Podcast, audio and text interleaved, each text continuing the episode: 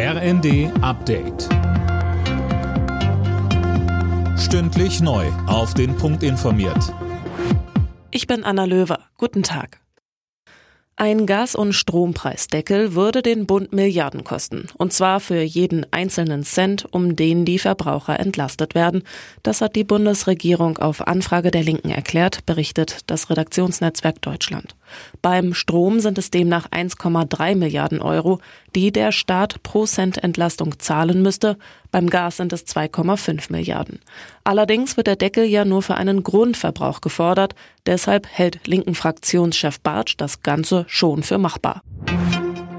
Bundeskanzler Scholz ist weiter auf Energieeinkaufstour auf der arabischen Halbinsel.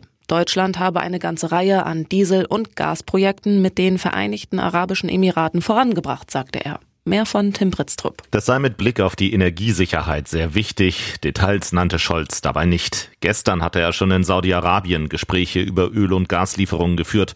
Neue Abhängigkeiten sollen dabei nicht entstehen.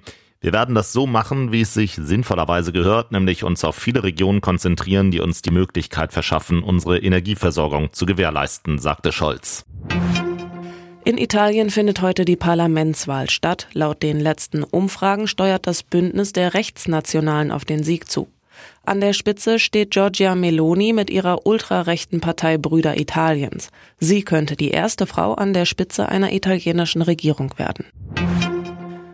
Wirbelsturm Fiona hat an der kanadischen Ostküste schwere Schäden verursacht. In einigen Gebieten wurde der Notstand ausgerufen. Hunderttausende Menschen im Osten Kanadas hatten zeitweise keinen Strom.